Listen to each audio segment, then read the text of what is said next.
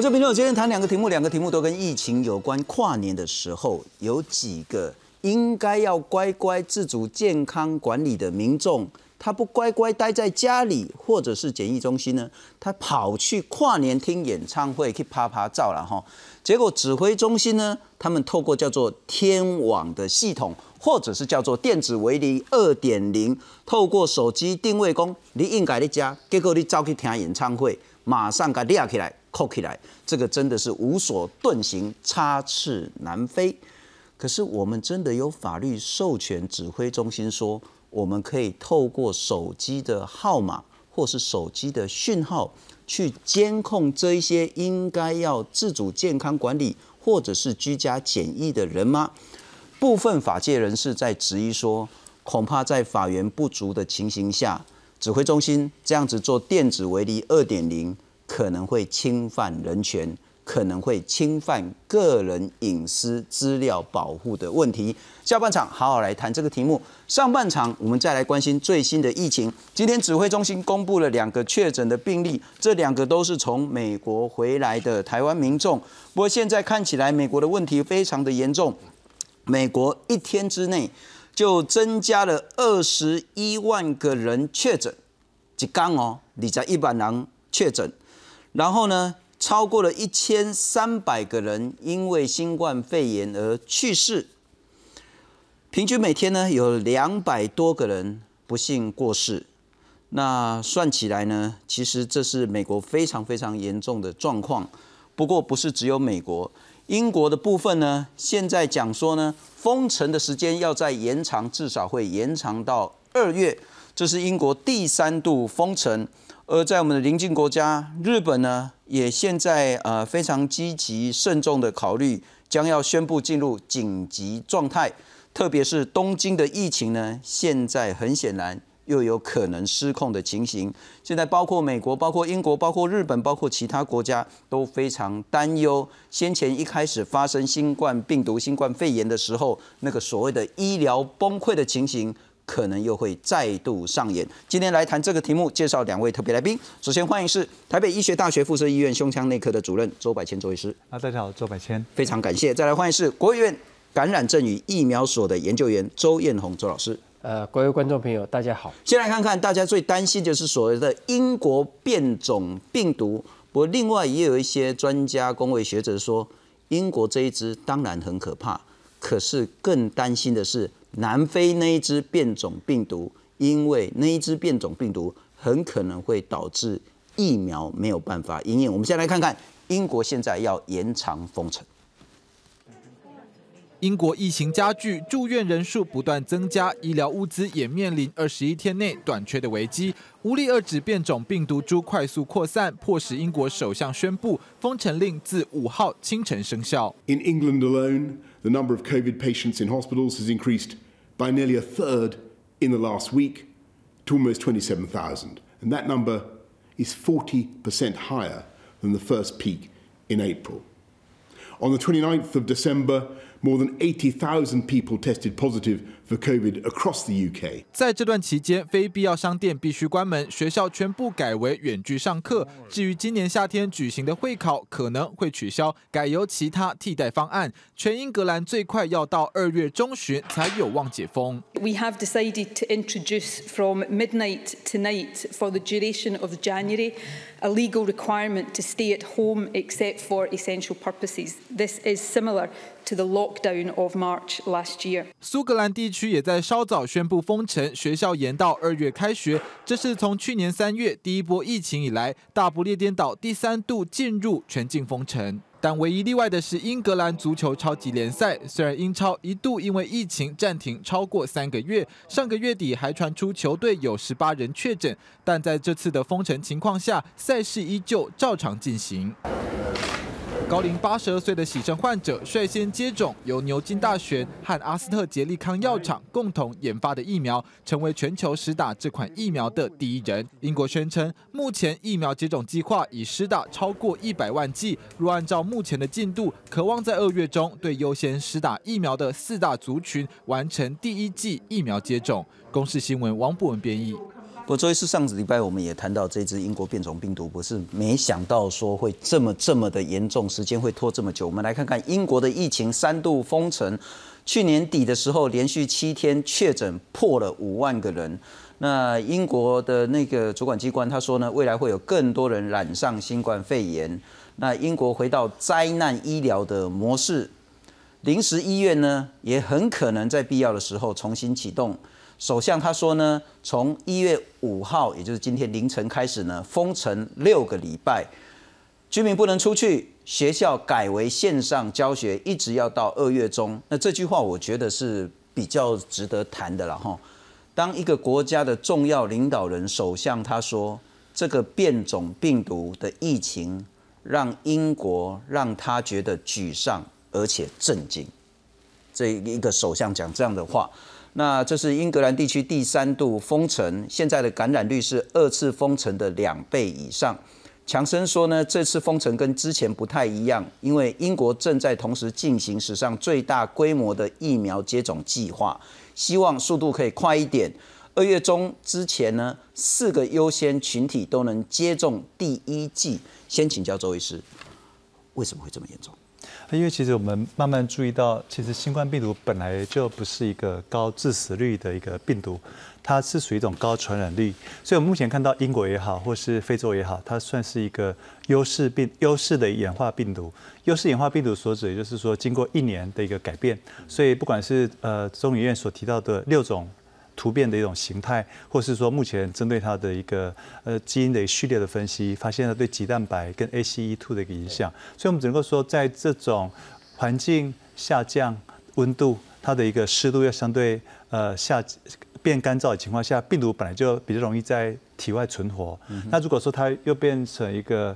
环境优势株的一个病毒的话，它的传播率本来就很快。所以现在比较大的关键就是说，因为英国从十二月开始这支。病毒已经变成是一个优优势株了，可是它死亡率倒没有增加。其实我们希望英国能够提供我们进一步的一个讯息，因为这个封城是一定要的。因为其实就像我们一直讨论到，为什么英国或者是说非洲的病毒不应该进入台湾的原因，是因为病毒进入台湾传播率高，即使没有死亡率，都会很快的去瘫痪我们的医疗系统。因为现在只要是确诊阳性病患，一定会需要住院，理由是因为第一个是减少病毒的传播，第二个就是给予他足够的一个支持性疗法来降低。病毒相关的一些恶病恶病值的一个情况，所以只要英国不封城的话，继续维持人与人之间的一个呃交流的话，这个病毒的传播，按照它目前的传播速率，我看很快的全英国都会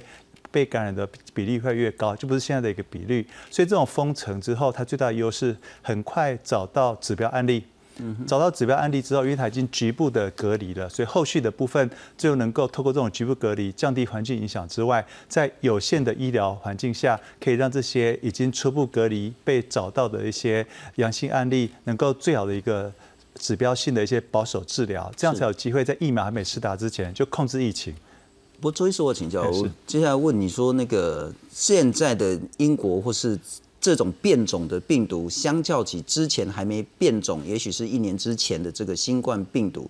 对人类的威胁是更强还是更弱？不在问这个问题之前，因为它是很复杂的，是，所以更强更弱，它会牵涉到它的致死率的问题，牵涉到它传染力的问题，牵涉到所谓的医疗体系负荷量的问题，牵涉到人类对抗这支病毒的经验的问题，跟态度跟决心的问题。如果这五六个变相来看的话，包括英国在内，包括其他国家，甚至包括台湾，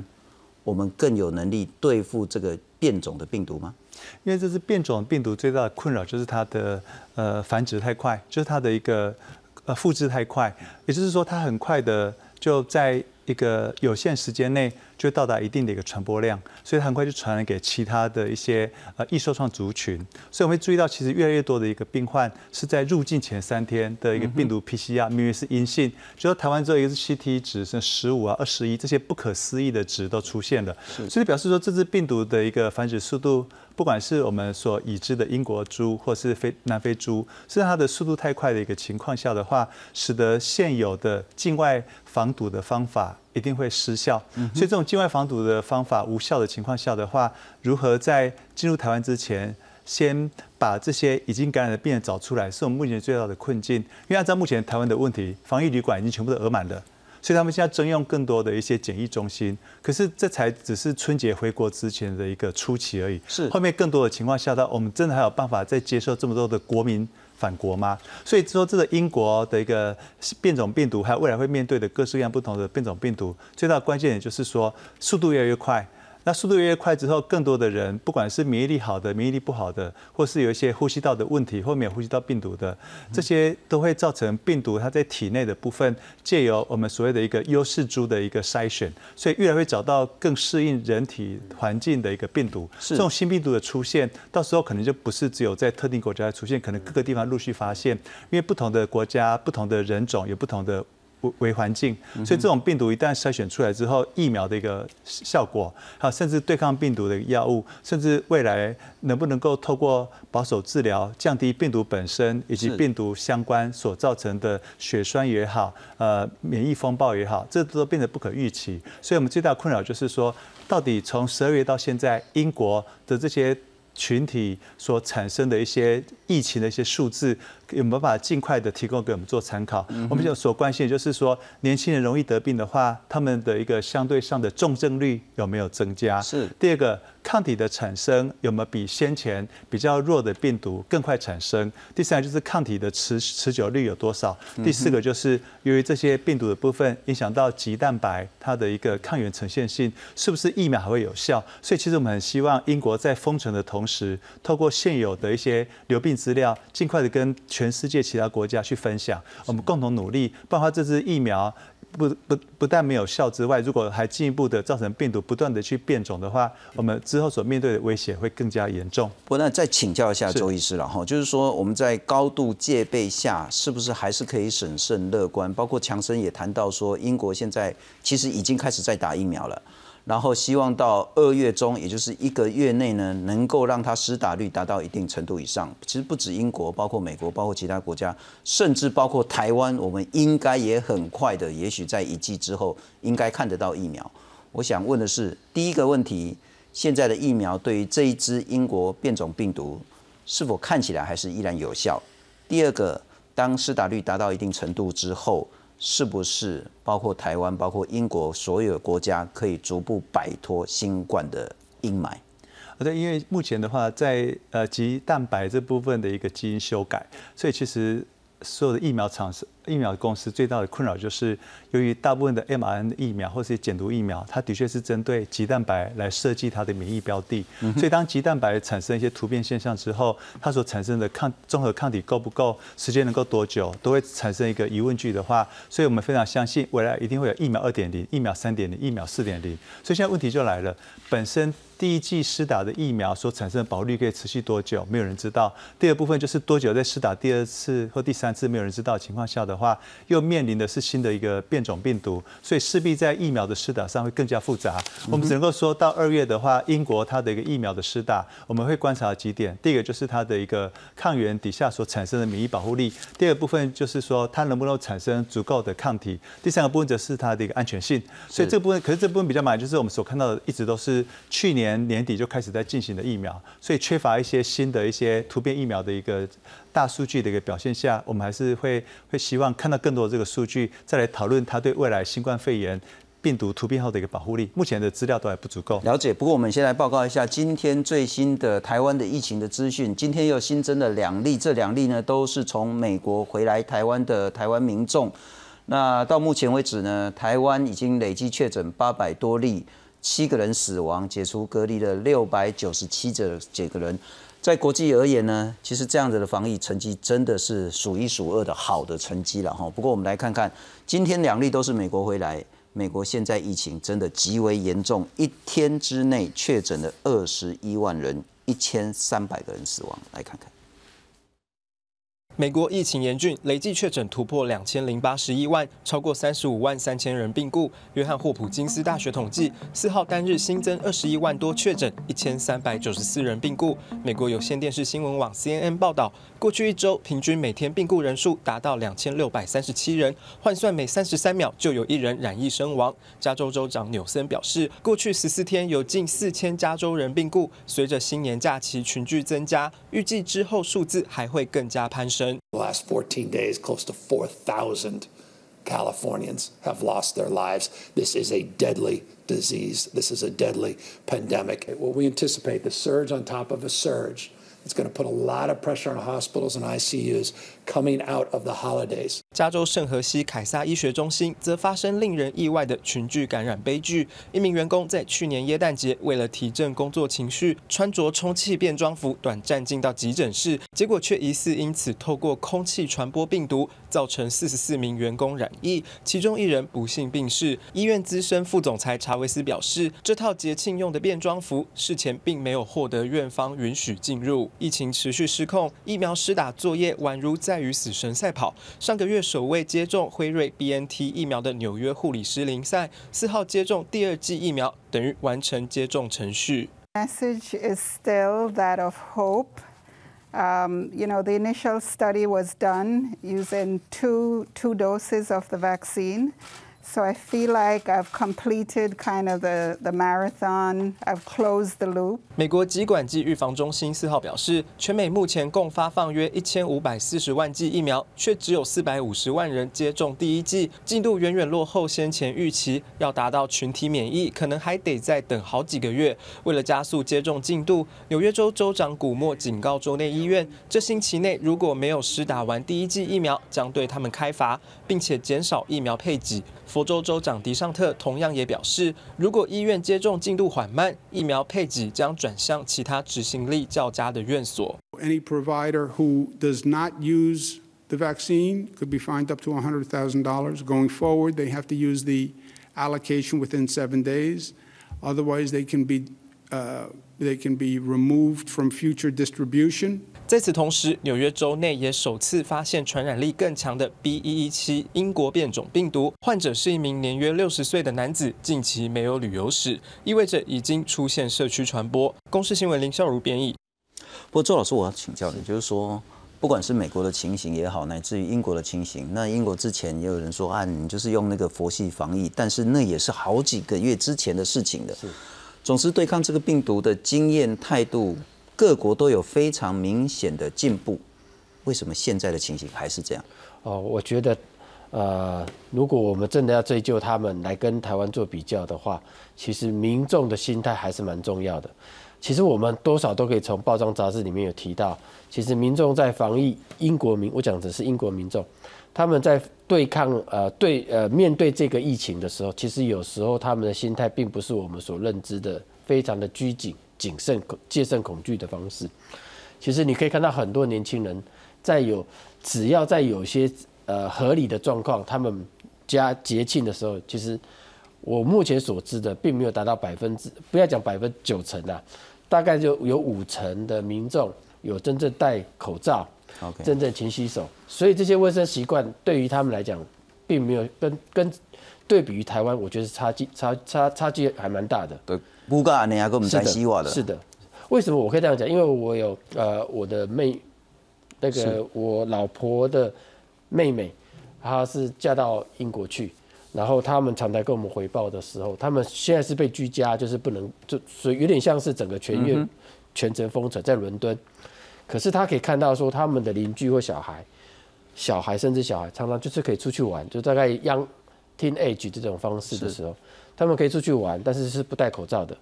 然后常常因为嬉闹啦状况，就是或在公园或在一些所谓的 party 的形式上面，他们其实并没有很遵守他们相关的一个规定。嗯哼。所以从由此而见，所以他们其实根植于呃呃公民身上所留所存在的这种所谓的公共卫生的这种防护，我其实觉得做得非常的不足。OK，现在的情况很可能是国人、国民是的自己在防疫的做法上不够积极、不够配合。不过我再请教一下周老师了哈，我们来看看这个病毒的情形。上个礼拜也特别请教你，英国变种病毒究竟是怎么一回事？那现在陆陆续续，包括 BBC 也谈到说呢，现在这三种新冠疫苗都是对于所谓的诱发人体病毒形成的免疫反应。那专家认为，现在的疫苗很容易可以调整对抗变异病毒，所以没加了哈。那英国的教授也谈到说，南非这一支恐怕让人家更为担心。那南非这个叫做五零 EV2 的这个棘蛋白变化更为广泛。那棘蛋白正是所谓的感染人类细胞的媒介。是这一次的疫苗恐怕对南非的变种病毒的效果会不是那么好。那英国剑桥大学的老师也谈到说呢，现在变异的速度是双倍的成长，病毒正在脱离疫苗的控制，而且现在只是刚刚开始而已。不管是英国变种，特别是南非变种，您的看法？OK，我这边手上哈，其实我不晓得可不可以呃放大来看哈。是，这个是最近呃他们把整个基因序列把它给解出来哈。嗯哼。呃，左边的话是南非的。右边的话是英国的，是，我不晓得可不可以。哎，行行行，那个周老师您就摆着，我们就拍得到。然后呢，其中呢，你可以注意看哦，在南非的这个里面呢，它这边有讲到，它其实有三个突变点，在所谓的几蛋白的位置，相对于英国的这边，它其实是有九个突变点，其中有六个呃四个突变点在所谓的跟接受体结合位的地方。好，其实你在对它看来的话，会发现。那个南非的变种病毒，它其实是有三个三个的呃氨基酸突变位置而已。可是呢，目前的呃研究显示呢，就是但是实验室的结果，这三个位点刚刚好是跟接受体结合最密切的位置。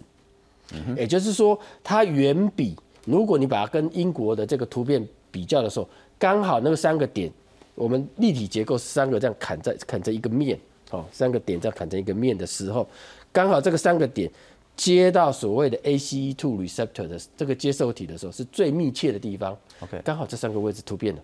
所以呢，目前看起来这个突变点与的所谓的亲和力的结的结合，远比英国的突变种更强。好，如果在这种状况之下，我大概我们之前有讨论过，病毒呢本来一颗病毒对一个细胞的感感染力。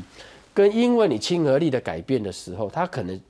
不是一颗对一个细胞，它可能只有零点一颗的病毒就可以产生出来，就可以就具有感染力。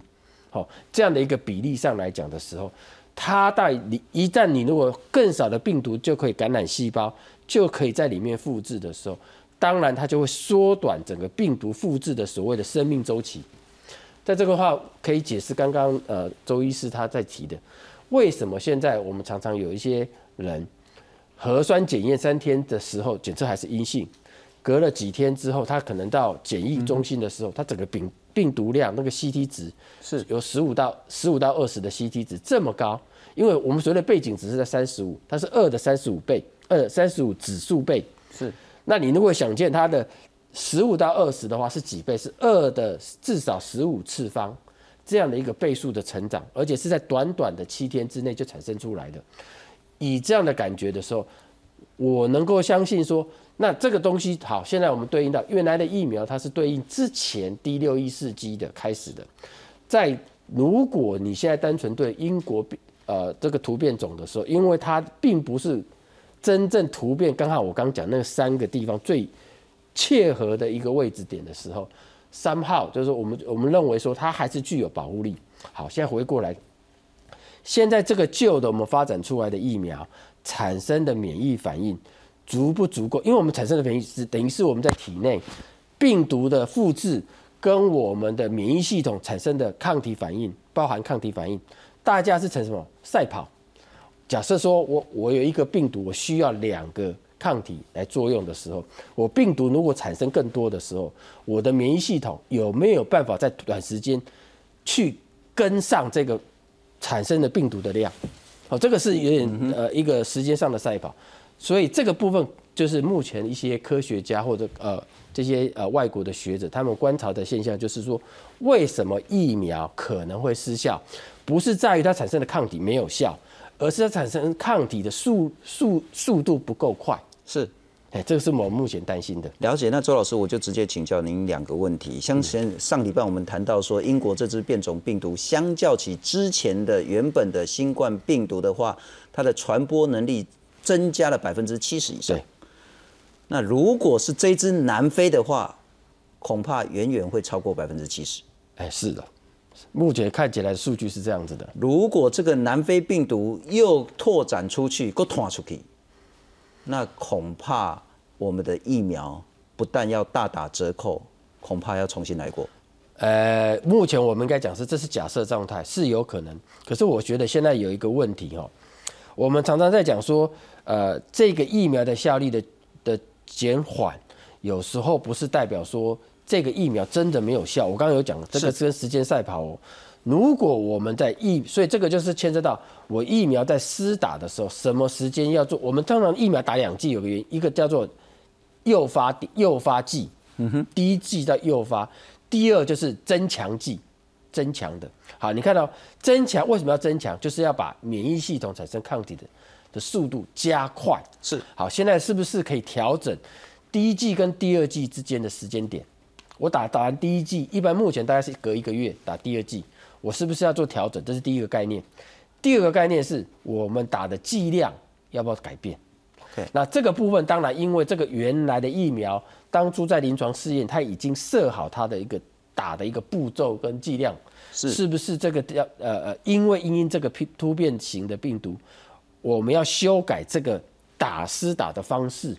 那这个部分的话，需要更多的资料来显现。也就是说，它可能要重回到临床试验二级或三级。嗯哼。赶快再来做一次，我这样打，那根据比如说我打第一剂跟第二剂，从对照之前的我改变的时候，跟剂量改变的时候，我的免疫增强就是不，我们常英文常叫 boost，这个增强反应有没有增加？是，所以这个部分可能是这些药厂可能要思考，赶快做拟定新的策略的。是是是，不过我真的很佩服那个周老师了哈。上个礼拜您也谈到说，其实台湾的采购疫苗应该不是从美国辉瑞那边，应该是从英国。那现在看起来，请导播让我看一下。不过我们上个礼拜有谈错的一个资讯了哈，就我们真的是错了，就是说那个英国牛津大学这支疫苗呢，其实是很便宜的，对，一剂三到五美金。是的，啊，我们上次上礼拜数字弄错了，这次要说声对不起。那不过看起来应该我们台湾很快可以进到英国牛津这一支疫苗。那在运送呢，这个其实门槛也不是那么高。好，我再请教一下周医师，换句话说。对台湾而言，我们要继续维持这个好成绩，不管叫做最后一里还是最后几里路，我们就是要把边境守得更严，绝对不能让英国变种进来，更不可以让南非变种进来。对啊，就像我们在。年初的时候，《纽约时报》不是说台湾到底要封城到什么时候？其实我想，外国看台湾，他的观念是错误的。台湾由于它本身没有足够的一些疫苗，甚至我们后线的一些药物，像瑞德西韦量也不多，所以我们必须封城，用时间换取空间。为什么呢？因为这些外溢效应越来越严重的情况下的话。越来越多一些病患会从国外进来，我现在看到案八一七就比较担心了。我们已经很久没有这种七十岁以上的一个呃新冠肺炎的离病族群。案八一七它是七十多岁，CT 值是八。也就是说，它的一个情况，它是一个年纪大又一个高病毒的一个带病量，所以它其实后面的一个照顾会是一个很大的考验。那到底什么药物可以预先避免它的一个后续变糟？有没有可能像川普一样，用一些呃类固醇后面加上一些综合抗体来做治疗？如果台湾没有办法的话，按八一七是一个重要的一个考验，可以让我们知道台湾到底准备好没有。按八一八应该是跟他同行的，他是二十多岁 T 值是二十一，所以我们光看八一七跟看八一八都注意到了，台湾如一旦边境没有守住，年纪大的人一旦得病之后，所面对就像日本一样，他的紧急状况，像昨天他的确诊是四千七百多人，重症比例七七一百。人这会造成瘫痪的时候，所以我们还是应该继续守城。最大的关键是从边境守住，而且这是病毒最大的关键，它越来繁殖越快的情况下，搞不好七天就晓得有没有阳性了。所以我们是支持一注一进来国家就必须要立刻隔离，然后尽快去把这些可能会恶化的人。圈列出来，尽快去做治疗。只是治疗怎么治疗的话，我觉得国内要形成一个共识，如何的一个支持疗法，能够让病毒的繁殖力下降，如何去保护气道表皮，如何去保持气道的温度、湿度跟免疫球蛋白的一个量，搞不好会远比疫苗还来不及打的情况下，尽快去保障这些易受伤族群。不然像日本，整个北海道、东京都已经是重症占据了医院之后，整个医院已经没有安全的环境。当医护人员开始拒绝上班，甚至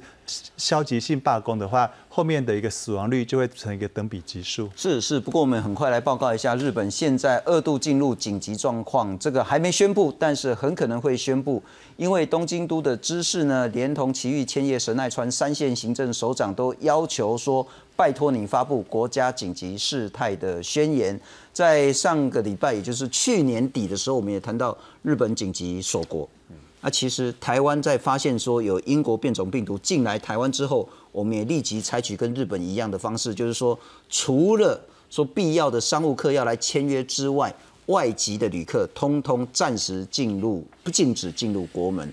换句话说，我们现在面临到一个是比较新的，而且可能是威胁更大的英国变种病毒、南非变种病毒，恐怕需要用更严格的方式来对待。